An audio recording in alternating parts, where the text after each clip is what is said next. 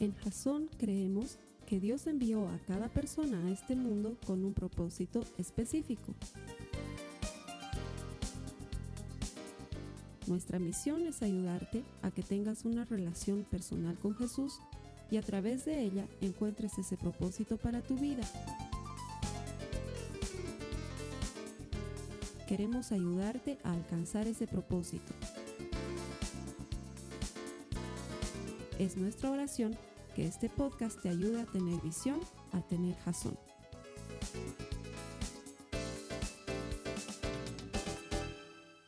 Estamos en nuestra tercera semana de contacto visual, esta serie que está ayudando a poner nuestros ojos en Jesús, en una época en la que realmente lo necesitamos. La primera semana aprendíamos cómo es que el miedo puede quitar nuestros ojos de Jesús y apoderarse de Él y obviamente ser presos del miedo. Y también aprendíamos que la tormenta por la que estás pasando no es contra ti, es para ti. El Señor quiere ayudarte a forjar carácter a través de ella. Y la semana pasada veíamos cómo perdemos demasiado tiempo y muchas veces salimos lastimados por estarnos fijando en los demás. Cuando la verdad es que nunca vamos a encontrar en otro ser humano lo que podemos encontrar en Jesucristo. Hay que volver a poner nuestros ojos en Él. Esta semana el mensaje se llama ruido audiovisual. Y esto tiene que ver con el ejemplo que te quiero poner. No sé si tú alguna vez has tenido la, oportunidad de conocer una de estas ciudades. Yo todavía no las conocí. Me encantaría conocerlas. Em, Nueva York y haber estado en el Times Square, en ese lugar increíble lleno de edificios y publicidades y pantallas gigantes de video y ruido, o haber estado en Taiwán, en el centro de la ciudad, o tal vez en Shanghai, en China.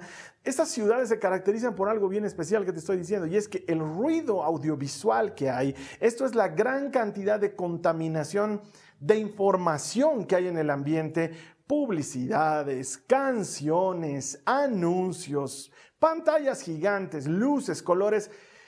Es impresionante. De solo ver los videos, yo digo, wow, qué lugar más loco y en qué puedes poner tus ojos cuando nuestro entorno está rodeado de esa cantidad de información. Es muy difícil prestarle atención a algo. Me hace recuerdo a la primera vez que pude entrar en una de estas megatiendas de instrumentos musicales. Yo era muy jovencito, había viajado a los Estados Unidos y era la primera vez que conocí una de estas megatiendas. Y es que aquí donde yo vivo, en La Paz, Bolivia, hay tiendas de música, pero tú entras y hay una batería. No es que hay 500, hay un teclado. No es que hay 300 y hay ocho guitarras, no es que hay ocho mil, ¿me entiendes de lo que estoy hablando? Estas megatiendas literalmente tienen cientos de cientos de instrumentos. Nunca voy a olvidar cuando entré a esa primera megatienda porque tenía baterías armadas unas encima de otras en forma de pirámide. Eran decenas y decenas de baterías en un warehouse de esos enormes que tienen el techo gigantesco. ¿Y sabes qué? Yo me acuerdo que me sentía como, como niño en juguetería porque iba y tocaba un ratito una batería y luego agarraba una guitarra y tocaba un poquito, y luego me sentaba en un teclado y hacía chin, chin, chin, y luego iba y un bajo, y otra vez, y sabes que me movía de un lado a otro, porque además esas son lo que se llaman tiendas de experiencia. Te dejan hacer todas esas cosas, no es como, no es como en mi país que ratito joven, ¿qué cosa estás tocando? no, ahí te dejan tocar y te dejan ver porque la idea es que te guste y que lo compres. Lo más chistoso es que de ahí he debido salir con tres o cuatro plectros, una correa para guitarra y nada más, no compré ningún instrumento, pero era tal la cantidad de cosas que he debido pasar horas allá adentro sin saber a qué prestarle atención realmente. Y de eso trata esta serie. Mira lo que dice la palabra de Dios en Hebreos, en el capítulo 12, la cita base, que espero que ya la conozcas, dice, Corramos con perseverancia en la carrera que Dios ha puesto por delante. Esto lo hacemos al fijar la mirada en Jesús, el campeón que inicia y perfecciona nuestra fe. Esta carrera, esta vida, esto que tenemos por delante, tenemos que hacerlo poniendo nuestros ojos en Jesús y no distrayéndonos como suele pasar con las cosas de este mundo. Las cosas de este mundo flashean tus ojos, te, te, deslumbran y captan tu atención fácilmente y te distraen de lo verdaderamente importante. Por poner nuestros ojos en ellas, terminamos distrayéndonos de lo que es verdaderamente importante de lo que realmente necesitamos para continuar esta carrera que la misma Biblia nos dice que tenemos y que acabamos de leer. Un ejemplo que te pongo sencillo es el teléfono celular. no solamente que todos vivimos pendientes del celular, porque además te obligan, ¿no? Casi todas las aplicaciones, si no todas, quieren mandarte notificaciones y avisarte si tus amigos hacen algo y comunicarte si algo ha cambiado y están llamando tu atención todo el tiempo. Pero además no solo eso, sino que nos hemos metido tanto en el asunto que queremos resolverlo todo a plan de celular. Es como cuando estás en una fiesta de cumpleaños y dice para encender las velitas, alguien tiene un mechero, un encendedor, no sé cómo le dicen en otros lados, aquí le decimos encendedor, tiene alguien fuego para encender y uno dice, ah, debería haber una aplicación para eso, ¿no? Que con tu celular, porque realmente puedes hacer prácticamente todo y te consume. Y luego vives ahí adentro y te distrae de las cosas importantes, te distrae de las cosas principales. Y cuando nuestros ojos se alejan de lo importante y se alejan de lo principal, empezamos a correr peligro. Poner nuestros ojos en las cosas del mundo no solamente que puede ser peligroso, sino que puede ser muy dañino. De hecho, te voy a contar hoy sobre tres distracciones que ocurren con frecuencia cuando nos dejamos contaminar por ese ruido audiovisual del mundo y dejamos de poner nuestros ojos en Cristo y los ponemos en las cosas de este mundo. La primera distracción, yo la llamo lo atractivo de este mundo. Em, has debido ver en los vehículos, sobre todo ahora cada vez es más frecuente que vengan con una pantalla de video y cada vez más grande. Pero también llama la atención que cuando arrancas el motor la pantalla se apaga. ¿Por qué?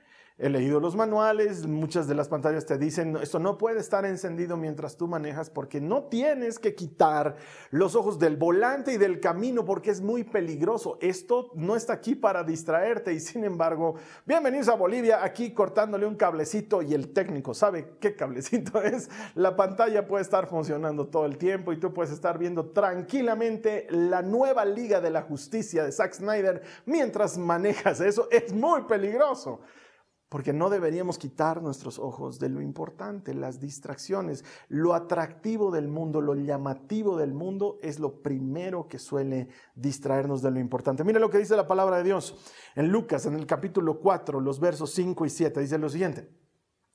Entonces el diablo lo llevó a una parte alta, a Jesús, y desplegó ante él todos los reinos del mundo en un solo instante. Oh, muy al estilo del Internet en un solo instante. Te daré la gloria de estos reinos y autoridad sobre ellos, le dijo el diablo, porque son míos, para dárselos a quien yo quiera. Te daré todo esto si me adoras. Esa tentación sigue siendo una oferta hoy para nosotros. Esa tentación de, de tenerlo todo al alcance de la mano. ¿Sabes qué?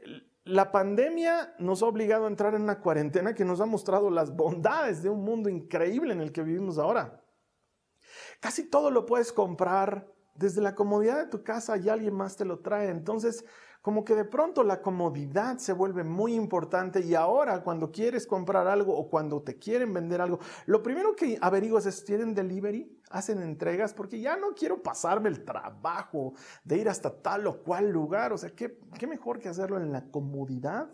de mi casa. Y entonces nos entrena y nos deslumbra con comodidad a cualquier costo. Lo importante es que estés cómodo, lo importante es que estés a gusto, lo importante es que estés bien.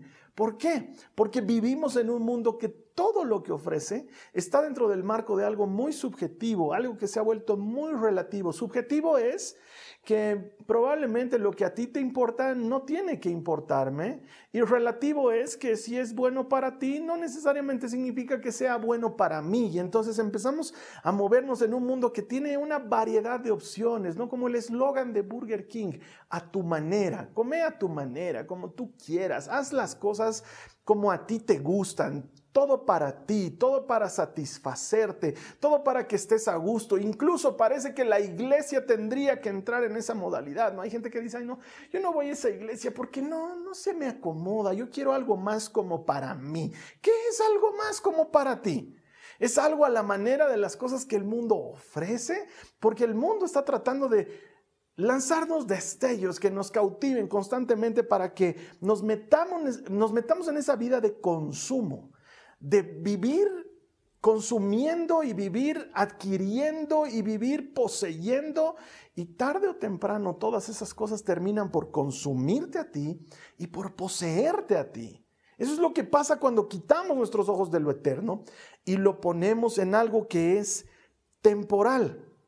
Poner tus ojos en cosas temporales te va a distraer de las cosas eternas. Y tú me dirás, pero ¿qué es temporal, Carlos Alberto? En esta vida casi todo es temporal.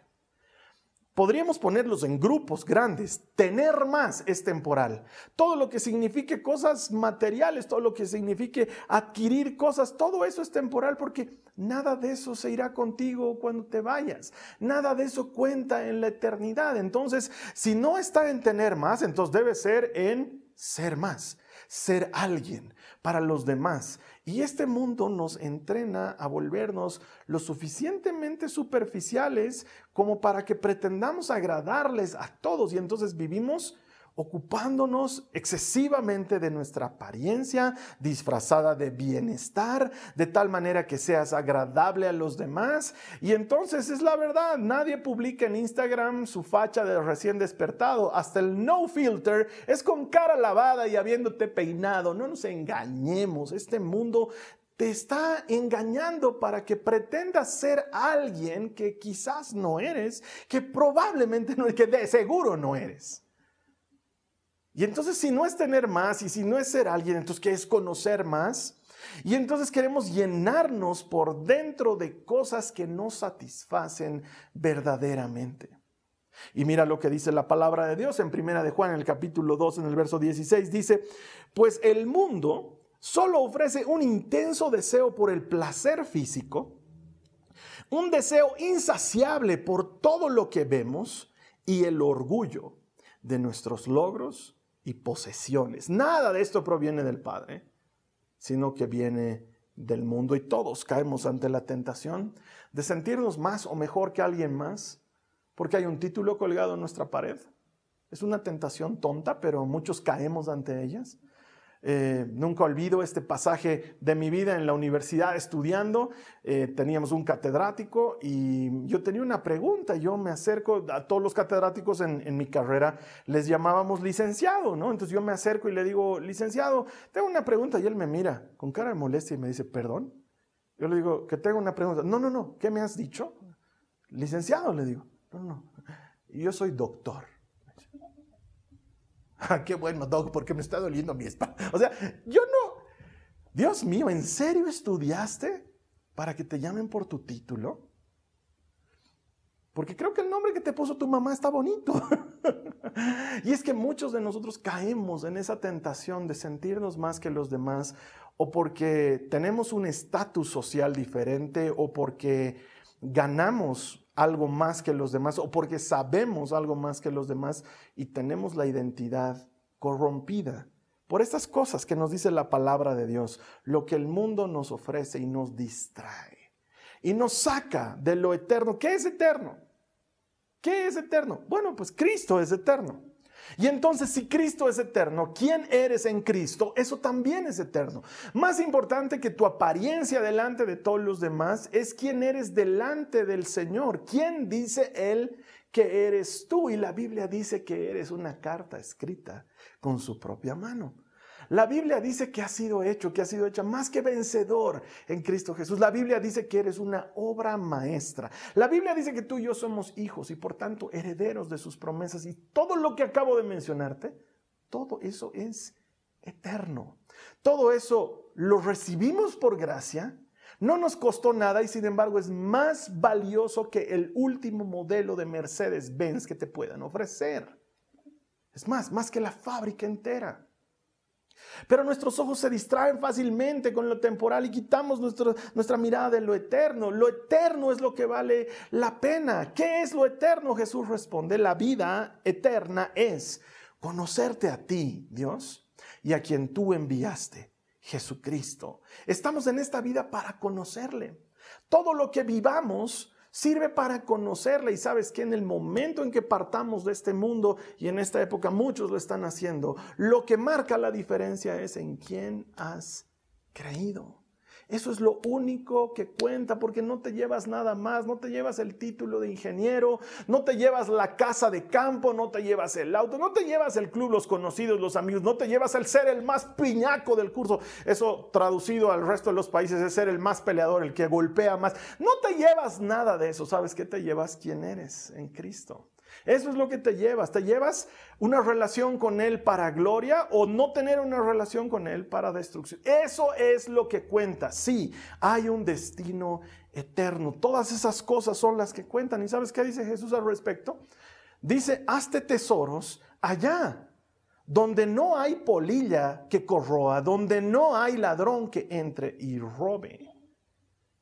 La primera distracción es esa. El mundo es llamativo y quiere quitar nuestros ojos de lo eterno y ponerlo, ponerlos en lo temporal. Y eso no aprovecha para nada. La segunda distracción que provee el mundo, por si estás tomando notas y deberías hacerlo, la segunda distracción que provee el mundo es la distracción en lo angustiante de este mundo. Ah, y es que muy pocas veces hablamos de eso cuando hablamos del mundo. Siempre hablamos del flash del mundo, pero no hablamos de lo oscuro.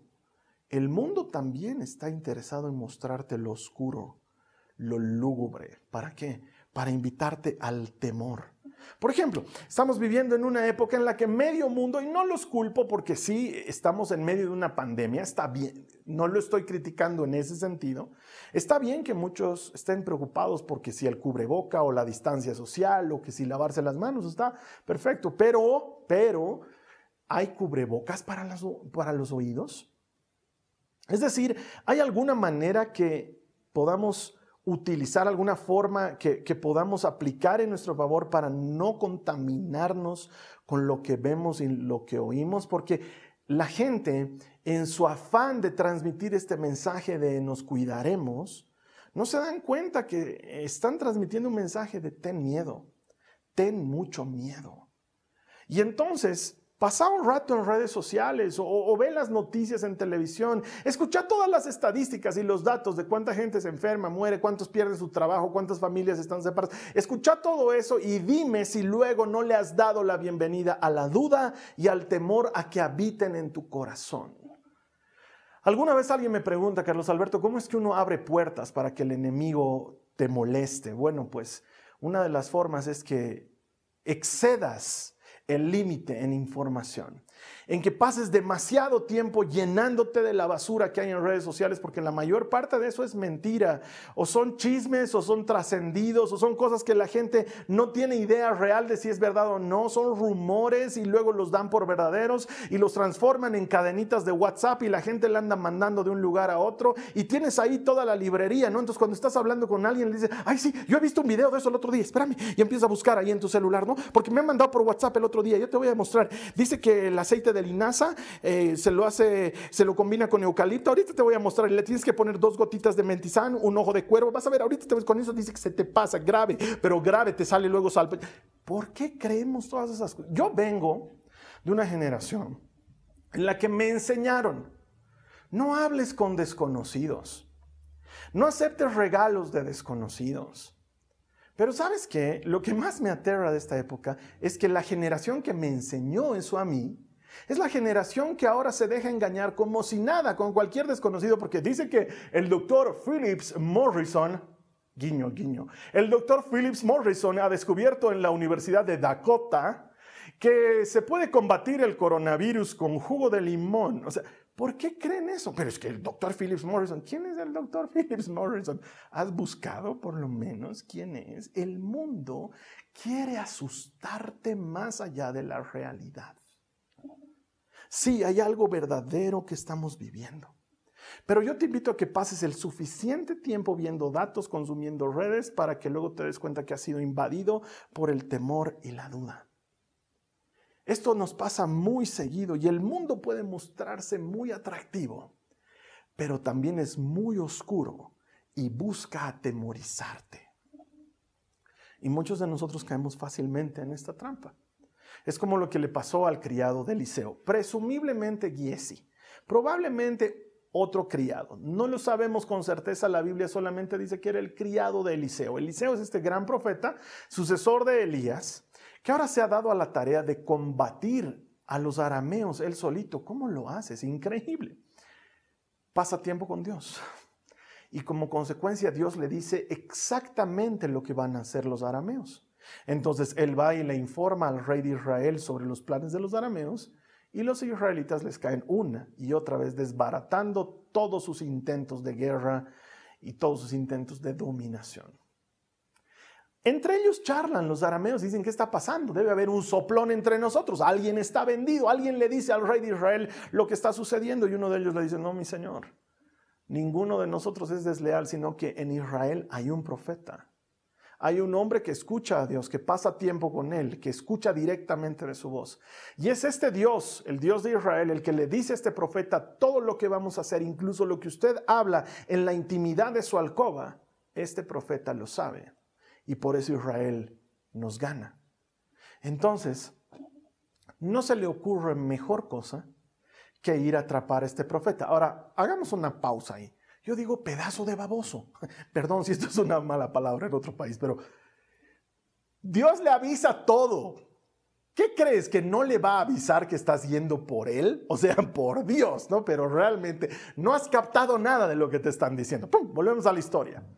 Se arma todo un ejército para ir a buscar a un solo hombre, Eliseo todo un ejército, y no era cualquier cosa, el ejército de los arameos había puesto en figurillas al ejército de Israel en más de una oportunidad. Era un grupo de hombres valientes, aguerridos y despiadados, y estaban yendo detrás de un solo hombre. Ahí es donde tomamos la cita bíblica. Lo rodean, hacen una especie de cerco alrededor de la casa de Eliseo y están listos para correr por él y tomar su vida. Segunda de Reyes, capítulo 6, verso 15, dice lo siguiente, al día siguiente, cuando el sirviente del hombre de Dios, este es Giesi, el sirviente de Eliseo, ¿sí? cuando el sirviente del hombre de Dios se levantó temprano y salió, había tropas, caballos y carros de guerra por todos lados. Oh Señor, ¿qué vamos a hacer ahora? gritó el joven Eliseo, el joven a Eliseo, claro se pegó el susto de su vida. ¿Y cómo no? Esto me hace recuerdo a cuando yo era jovencito y alguna vez me tocaba salir del colegio y ver allá afuera al matón. No, estaba esperando a otro de mis amigos con quien había tenido pleito, le estaba esperando. Entonces mi amigo allá adentro ocultándose, eh, díganle que mi mamá ha venido a recoger, díganle que me he ido antes, díganle que no, díganle que hoy día no he venido. Y el otro estaba gritando desde afuera, sal, sal, tal por cual, vas a ver, ahora te he dicho que te espero a la salida.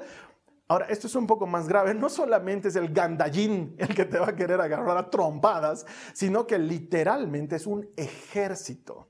Un ejército pelea contra otro ejército, pero en este caso se dio a la tarea de pelear contra un hombre y con razón, con razón Giesi temblaba de miedo. Y muchos de nosotros estamos así ahora, rodeados por malas noticias, rodeados por personas conocidas que se mueren, rodeados de incertidumbre y de lo que no sabemos qué va a pasar. Y uno se contagia y otro se contagia y uno pide oración y el otro se asusta y todo esto se está llenando. Es como, wow, otra vez nos está comiendo, otra vez nos está chupando y no te culparía si alguna vez te has preguntado en cuándo va a pasar. Si alguna vez te has preguntado esto, ¿algún momento mejorará? ¿Realmente en algún momento sacaremos algo bueno de eso? ¿Sobreviviré? ¿Y cuántos? Al salir contagiados de COVID-19, lo primero que piensan es, ¿seré yo el próximo en morirme? Y te llenas de miedo y empiezas a investigar y, y consultas al doctor Google, que es un pobre ignorante que no tiene idea de lo que está hablando, porque sabes qué? Está nutrido de, de, cosas. Tú puedes meter algo al Google, yo puedo meter algo al Google.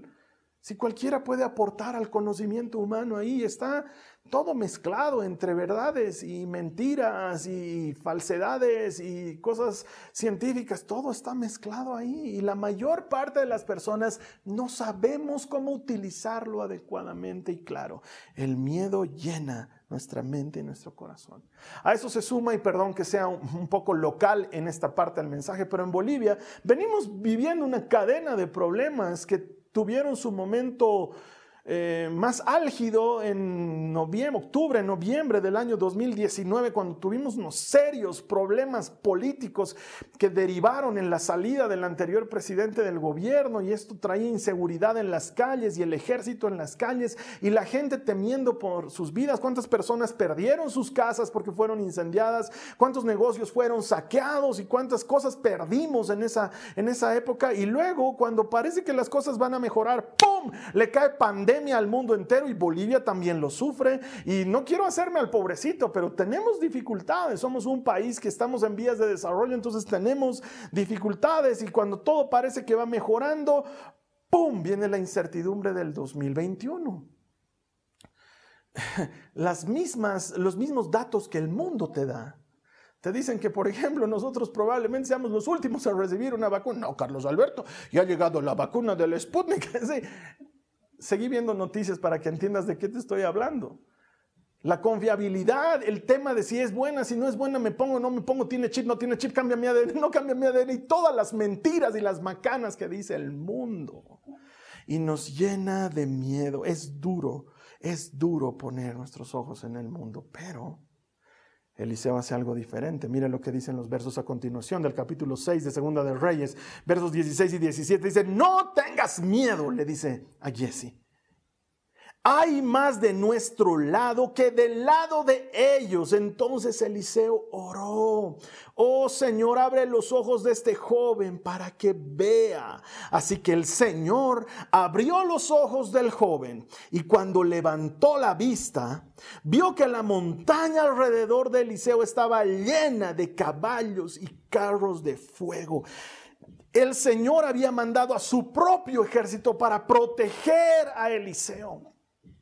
Oh, mi hermano, mi hermana, yo te digo ahora, pon tus ojos en el Señor. Él está trabajando en tu favor. Él sigue siendo bueno. Él sigue mirando tu vida con bondad. La salvación de Cristo no ha mermado, no se ha diluido, sigue siendo efectiva. Él sigue siendo Dios. Él es poderoso, Él es grande y temible. Está sentado en su trono. Nada de esto lo ha despeinado. Él sigue teniendo un propósito, sigue estando en control de todo. Él es soberano y es justo. Y aun cuando cuando pases por dificultad, aun cuando caminemos por el valle más oscuro, su vara, su callado nos infunden aliento. ¿Por qué? Porque Él está contigo.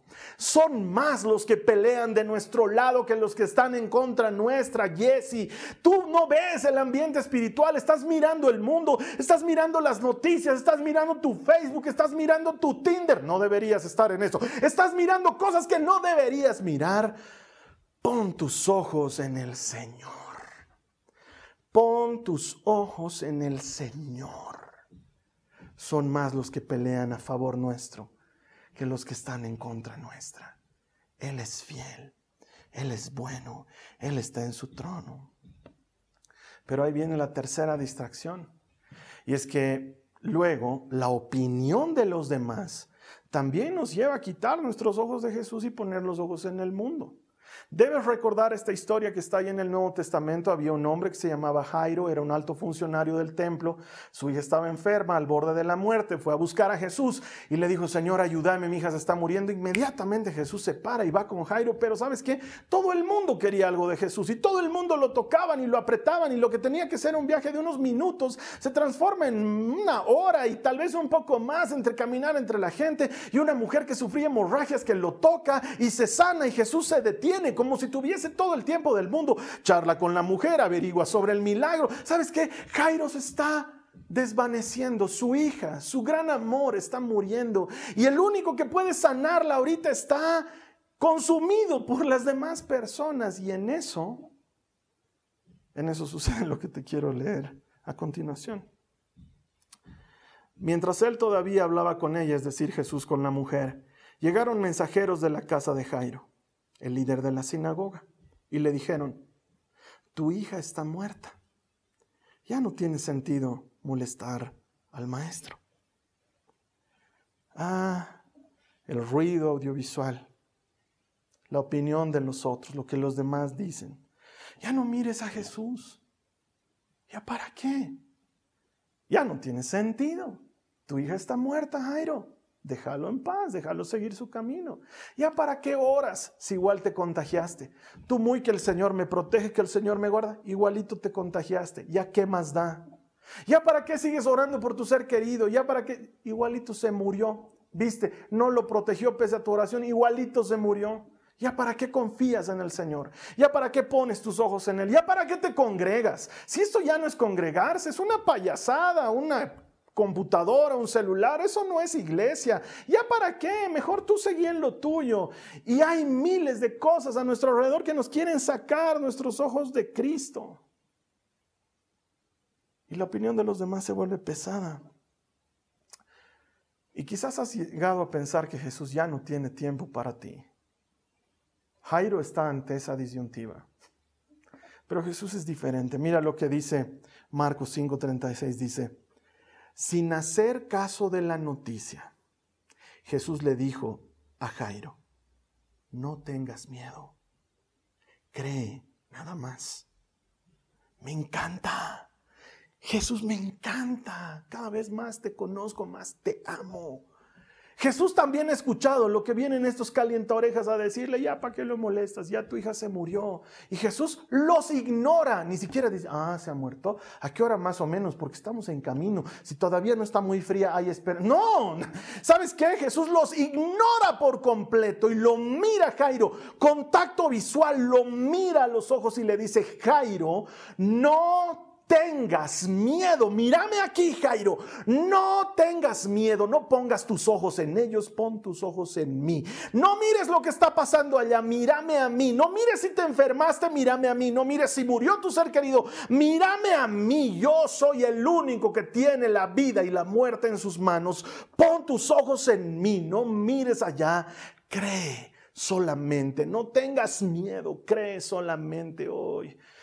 Yo creo que este es un llamado para todos los que han estado atemorizados, para todas las que han estado atemorizadas por las noticias esta, por lo que dice el fulano, porque se ha muerto tal o cual persona. Sí, se mueren, es verdad, está pasando, pero que nada de eso quite tus ojos de Jesucristo. No dejes que nada te distraiga. Todo esto es temporal, solamente Él es eterno. Yo quiero invitarte a que pongas tus ojos en Jesús. Poner nuestros ojos en Él lo cambia todo.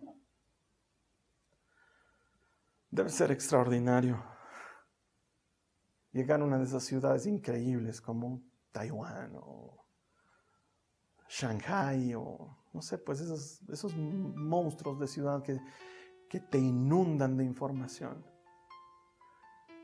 En medio de todo eso, ¿serías capaz de ver lo que realmente te importa? ¿Podrías enfocarte y prestar atención a lo que realmente importa? Porque la vida que estamos viviendo hoy y la época que estamos atravesando juntos hoy es así de ruidosa, así de ofuscante. ¿Puedes, en medio de todo esto, poner tus ojos en Cristo? Yo creo que sí.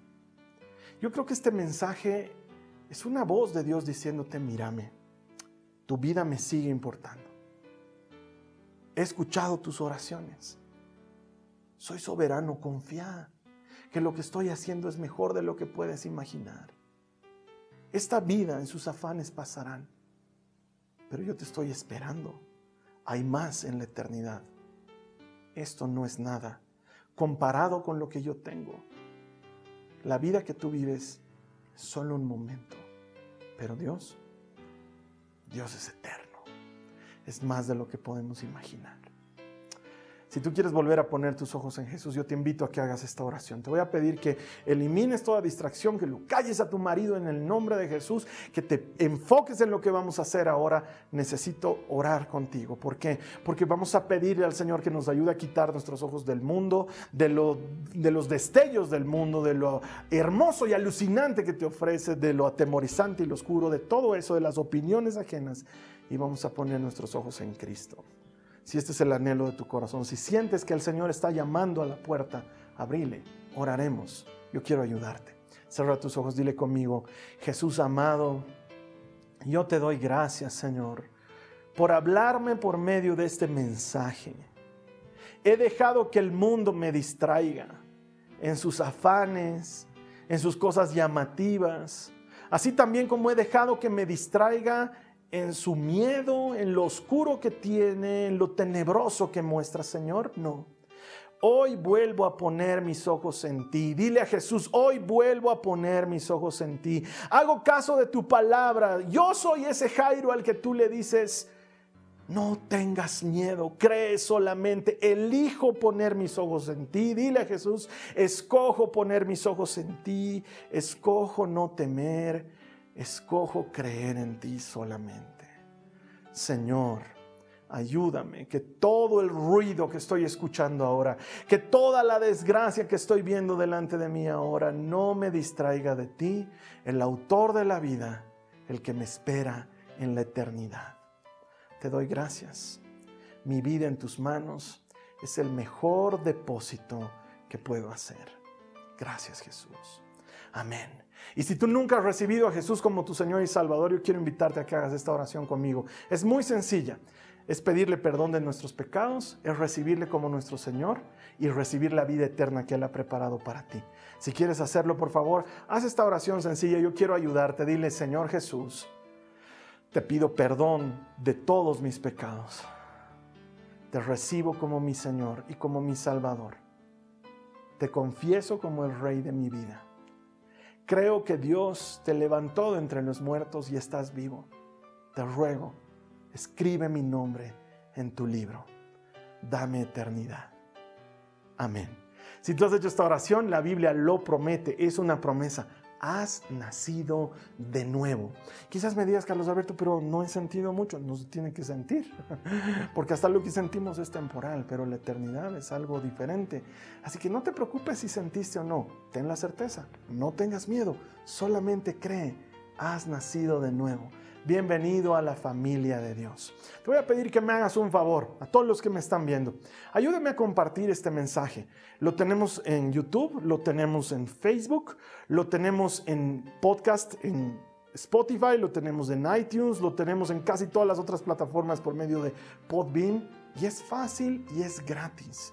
¿Por qué te pido que me ayudes a esto? Porque yo no puedo llegar a quien tú puedes llegar, pero por medio tuyo el Señor puede hacer maravillas en la vida de otra persona.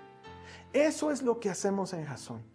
El por qué. Este es el por qué. Y lo digo cada semana y todos ya lo saben y deberían responderme. ¿Por qué hacemos lo que hacemos? ¿Por qué compartimos el Evangelio? ¿Por qué hablamos de Jesús a tiempo y a destiempo? Porque todo el que encuentra a Dios encuentra vida. Y nosotros estamos seguros que podemos ayudar a otros a encontrar vida eterna en Jesús. ¿Nos ayudas a compartir este mensaje? Seguro que sí. Te voy a estar esperando la siguiente semana. Esta ha sido una producción de Jason Cristianos con Propósito. Para mayor información sobre nuestra iglesia o sobre el propósito de Dios para tu vida, visita nuestro sitio web www.jason.info. Allí encontrarás muchos recursos para animarte en tu relación con Dios enseñanzas, nuestro blog, prédicas y mucho más. Te lo deletreamos www.jazon.info.